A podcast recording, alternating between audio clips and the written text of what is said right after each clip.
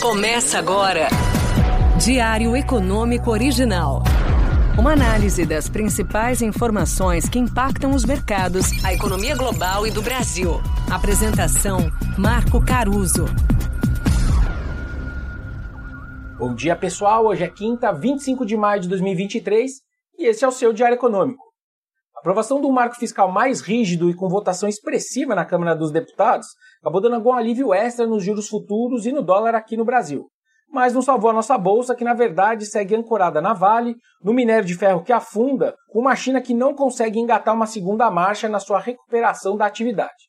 Bom, mas o grande destaque da votação do marco foi a versão final ali aprovada tendo retirado aquele ponto de tensão que permitia que o crescimento dos gastos do ano que vem viessem no teto da regra, independentemente da arrecadação. Ao mesmo tempo, agora a regra é mais complexa para a gente tentar saber quanto de fato vai se gastar em 2024. Complexa o suficiente para eu não querer te chatear com detalhes, que no fundo, no fundo, nas minhas contas, não vão mudar o fato de que o governo ainda vai acabar subindo os gastos no ano que vem em inflação mais 2,5%. Ou seja, eles foram, voltaram, mas vão sim acabar gastando no ano que vem o teto da regra.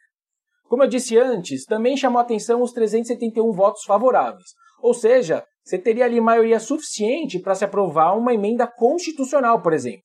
E aí, conversando com aqueles meus colegas de mercado que são famosos pelo seu otimismo quase sempre, tipo gestor de ações, me pareceu que parte do mercado já saiu fazendo uma regra de três simplória e achando que a reforma tributária pode passar mais facilmente também por conta dessa votação.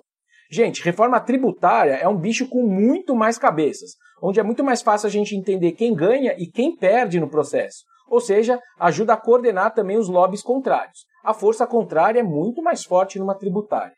Bom, mas o resumo desse samba de uma nota só fiscal brasileiro nesses cinco meses é que o governo começou sempre tentando ampliar os gastos o máximo que pudesse, mas até um certo ponto a reação do mercado e do Congresso acabou contendo exageros. No fim do dia, de qualquer forma, segue válida aquela consideração de que a regra fiscal é altamente dependente do crescimento das receitas e que a gente ainda não sabe de onde elas vão vir.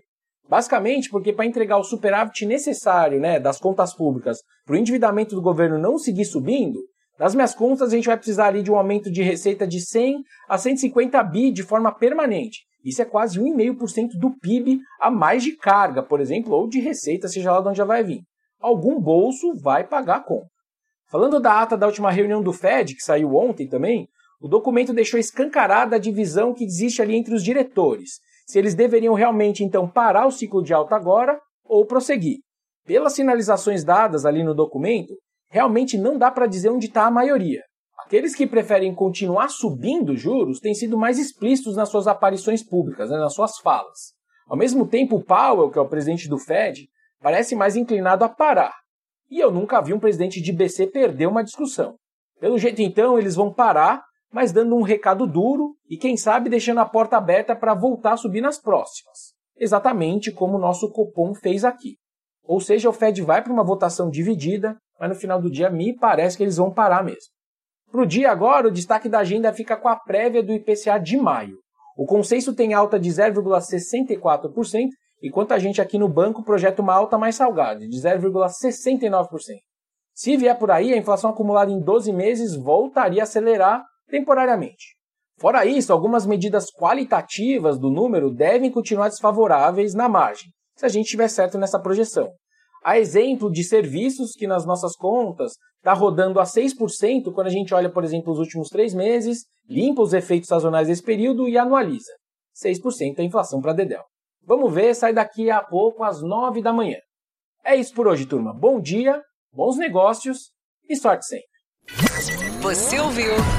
Diário Econômico Original. Uma análise das principais informações que impactam os mercados, a economia global e do Brasil. De segunda a sexta às seis da manhã, no Spotify e YouTube.